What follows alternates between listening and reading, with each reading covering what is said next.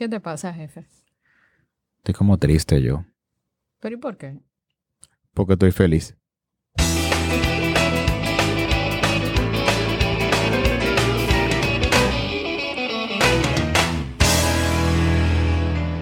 Pero ¿cómo así? Defínete. ¿O feliz o triste? No, porque es que yo no sé si tú te has dado cuenta o yo percibo eso, eh, donde sea, en las redes, en las películas, en las series de televisión, o sea, en, en el diario vivir. Como que me da la impresión de que hay personas que les molesta la felicidad del otro. ¿Por qué tú lo dices? Por eso mismo, porque yo noto a veces que si hay una persona que, por ejemplo, eh, se define como feliz, demuestra que lo está, a veces con comentarios, con gestos, con forma hasta, hasta, hasta agresión muchas veces, se entiende como que ser feliz está mal. Porque, ah, pero fulano, tú nada más subes fotos en la playa, fulano, pero tú no trabajas, pero tú no coges pela, tú sí vives bien. Ah, loco alto, como que, viejo, pero ¿cuál es el problema con eso? Sí, realmente hay un tema con eso. Y precisamente cuando una persona habla de sus problemas, cuando una persona dice que se está divorciando, cuando una persona tiene un tema, por ejemplo, de que una pareja le pegó cuerno, le fue infiel, llueve en los comentarios y yo lo he visto. Pero cuando una persona sube, eh, qué sé yo, que, que consiguió un nuevo trabajo o quizás que, que tiene un empleo, qué sé yo, que le está dando una satisfacción, son cinco comentarios. Estamos hablando de redes sociales. Pero tú tienes razón en ese sentido. Hay una, hay una roncha emocional que se crea en una sociedad que quizás se siente frustrada con el éxito y la felicidad del otro porque se está viendo en un espejo que quizás no le sirve, porque se ha desenfocado del propio modelo de felicidad que no se ajusta al del otro. Entonces ahí hay un tema muy profundo. Yo entiendo que lo que el otro habla de, de los demás habla más de sí mismo que de los demás. Sí, porque exactamente es lo que tú dices. Por ejemplo, es la viralidad que tienen las noticias malas. Sí. Ni siquiera la, la noticia mala, ¿no? La tragedia Sí. de otra persona. Porque Sí. una noticia mala puede ser que subió el petróleo. Ujú. ¿Entiendes? Es una noticia mala, pero para algunos. Pero bueno. Pero no, que, que fulano tuvo un accidente y quedó paralítico. Ya sonaba en una viralidad y la gente, muchas dicen, ay, el pobrecito. Eso pero te iba a decir. Hay un detalle que hay que analizar. Que cuando a una persona le pasa una tragedia, hay un cierto dolor y una cierta pena disfrazado de esa cierta satisfacción porque esa persona la está pasando mal. Porque yo he visto gente, ay, sí, la pobre, pero tú sabes perfectamente que esa persona, porque conoces a esa persona, porque has conversado con esa persona y tú sabes que en el fondo no hay esa real pena.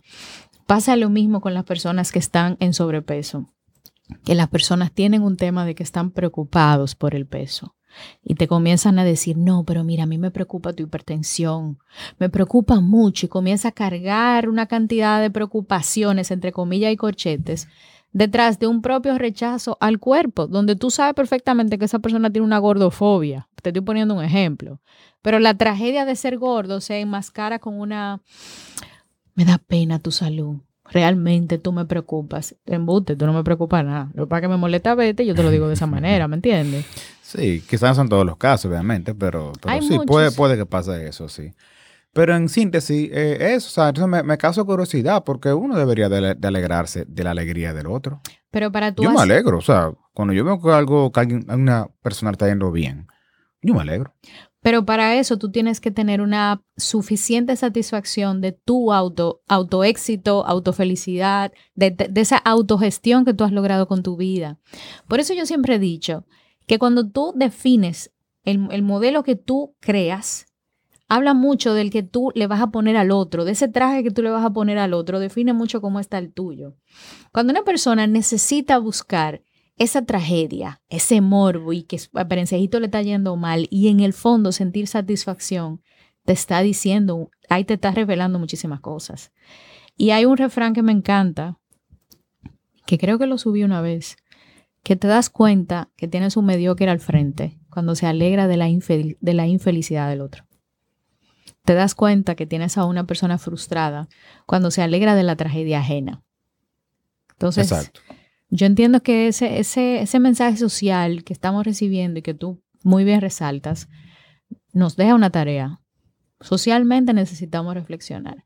Y ayer justamente yo estaba conversando con una persona que me decía, Laina, me preocupa mucho porque tenemos tanta, tantas cifras de ansiedad, por qué los antidepresivos se están vendiendo tanto, por qué tenemos farmacológicamente una sociedad dopada, literalmente. O sea, los índices hablan por sí solos. Hay una pastilla para absolutamente todo. ¿Me entiendes? O sea, estamos hablando de gente que no pueden estar sin una, una anestesia.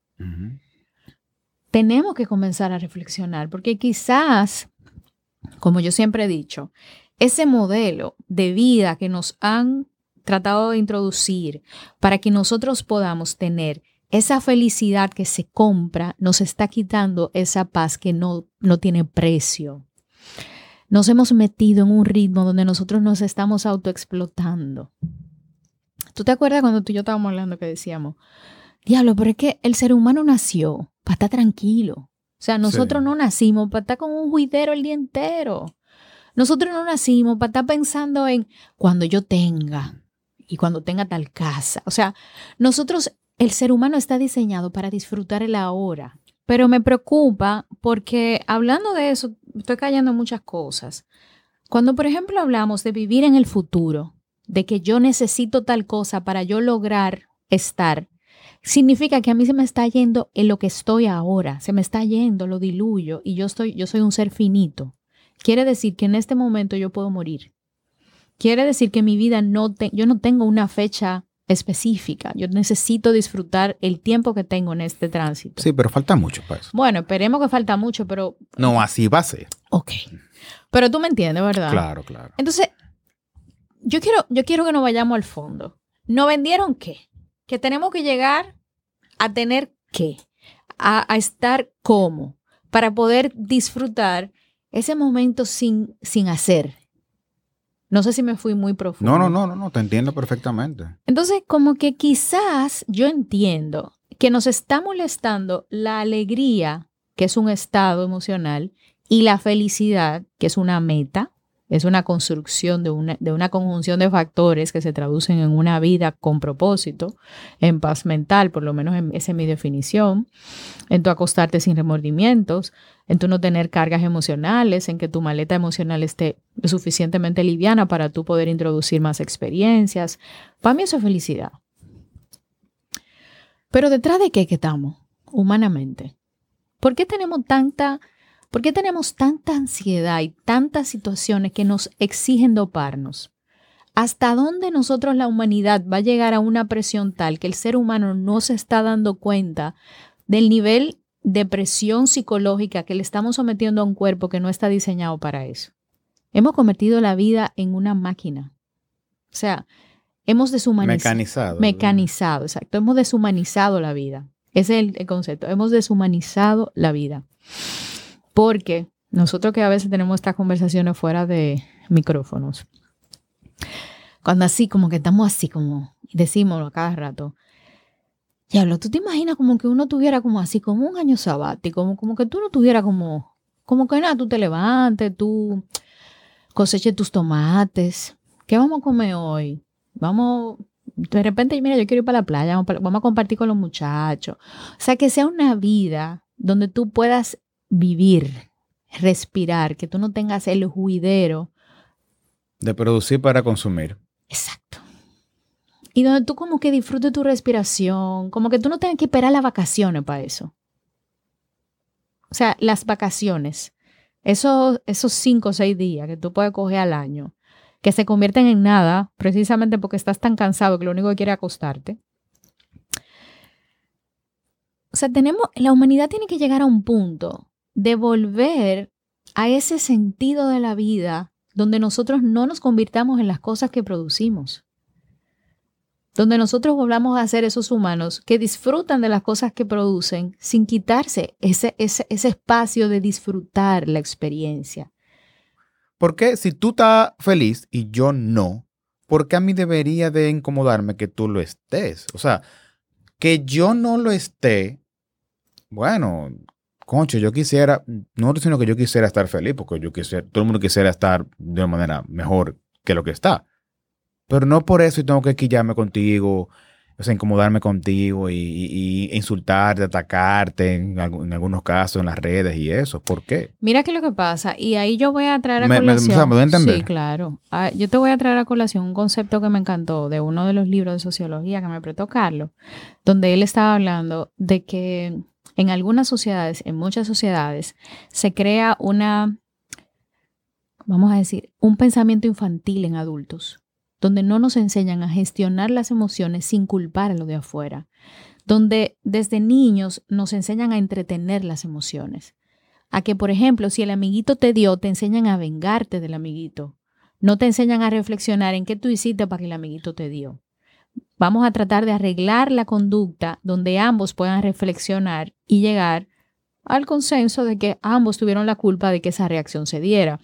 Eso, eso amerita un trabajo adulto de ir madurando las... Más que adulto, yo diría de madurez. Exacto. Porque no todos los adultos tienen esa madurez. Entonces, cuando nosotros vivimos en sociedades reactivas como estas, donde lamentablemente no se previene, lo que hace que se reacciona. No, pero no te vayas más lejos. Mira, en el tránsito, por ejemplo. ¿Me entiendes? La bocina te la pegan, si tú das un chin de reversa. O sea, no hay como una, como una paciencia, como no, espérate, no. no, no, es de una vez pero, golpe. Pero volvemos a lo de ahorita. ¿Cómo tú me vas a pedir paciencia si yo lo que estoy es cansado? Si emocionalmente lo que estoy es harto, si tengo un trabajo de 8 a 9 donde yo ni siquiera he comido, lo que me, comí fue un pancito. De 8 de la mañana a 9 de la noche. Exacto, o sea, donde me comí un pancito, donde llego a mi casa y mi esposa también está tan cansado como yo, o sea, para hablar de un estado mental social necesitamos ver todos los factores que implican que una persona tenga descansos adecuados, de que una persona tenga sus derechos humanos satisfechos, su comida caliente, donde yo pueda tener un estado mental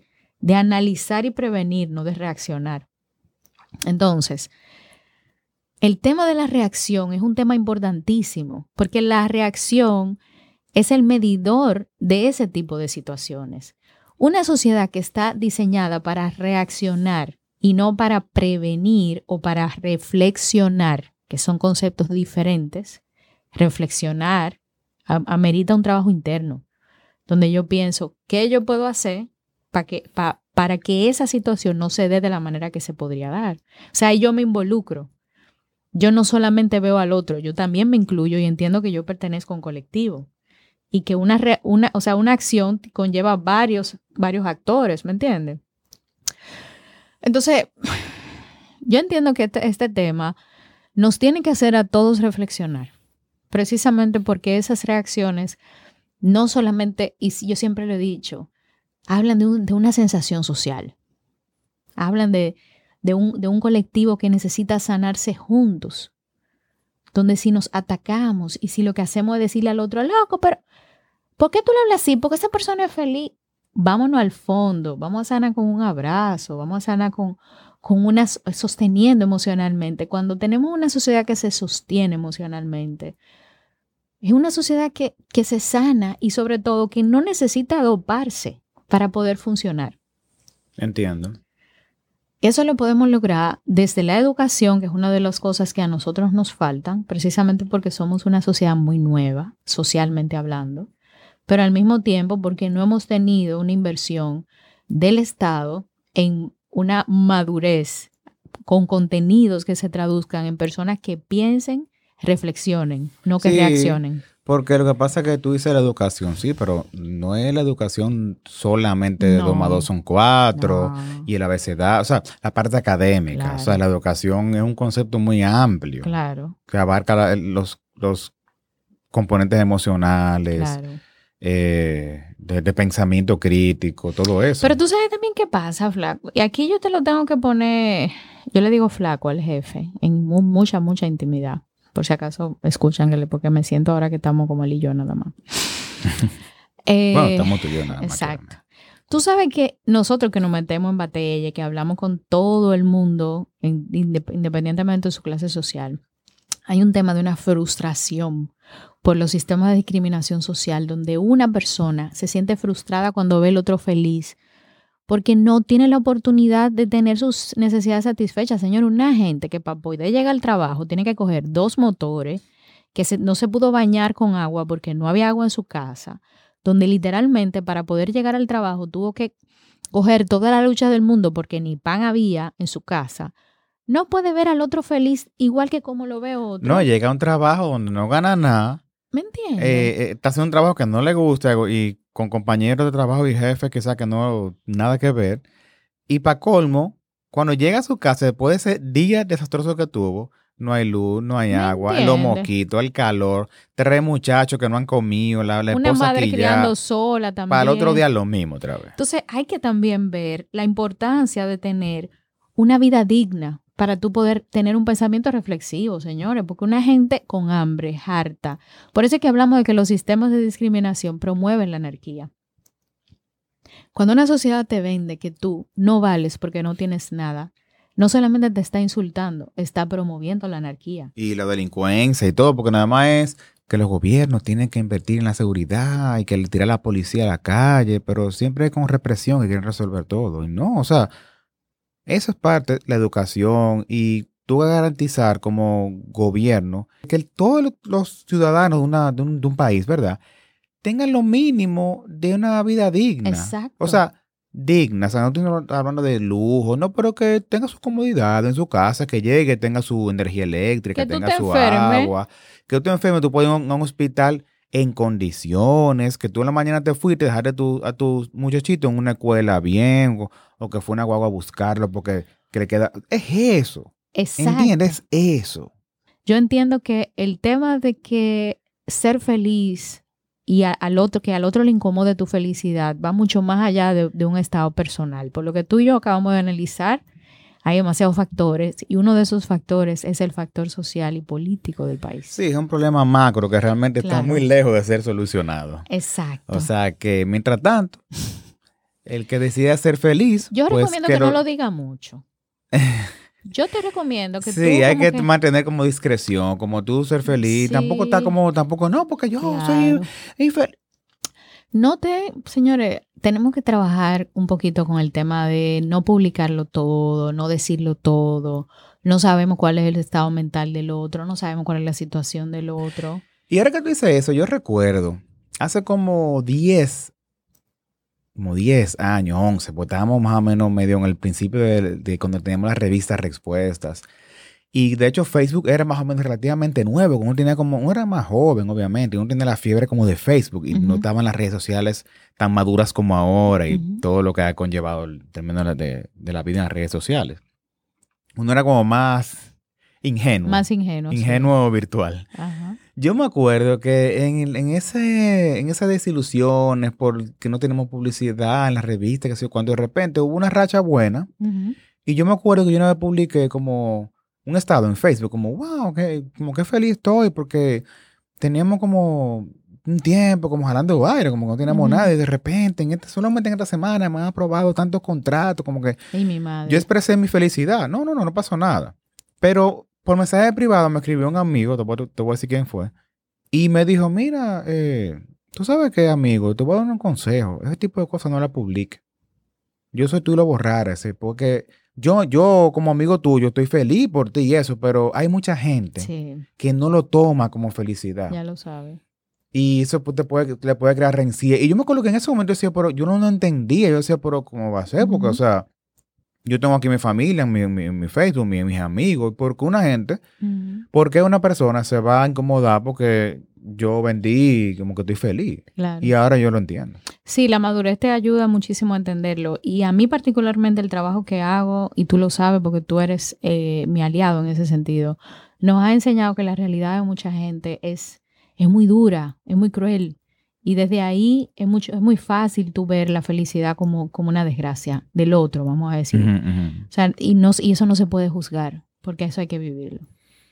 Bueno, entonces, en conclusión, No publique muchas cosas. no publique muchas cosas. Manténgase calladito. Manténgase calladito. disfrute su vida. Y sea feliz. O sea, si usted es feliz, sea feliz. Y yo te voy a decir una cosa. Comparte su felicidad con, con- con- con su pareja, con, Exacto. o sea, con personas que usted sepa, su familiar más cercano, su amigo más cercano, ¿verdad? Obviamente, pero publicarlo, o sea, público, que esté a la mano de quien sea, Tenga cuidado. hay que tener cuidado. Tenga mucho no cuidado. estamos diciendo que no lo hagan, porque ahorita van a decir Sí. que pues, es otra vaina, no. Un consejo es. Piénselo antes de publicar. Ah, usted quiere ser, hágalo también.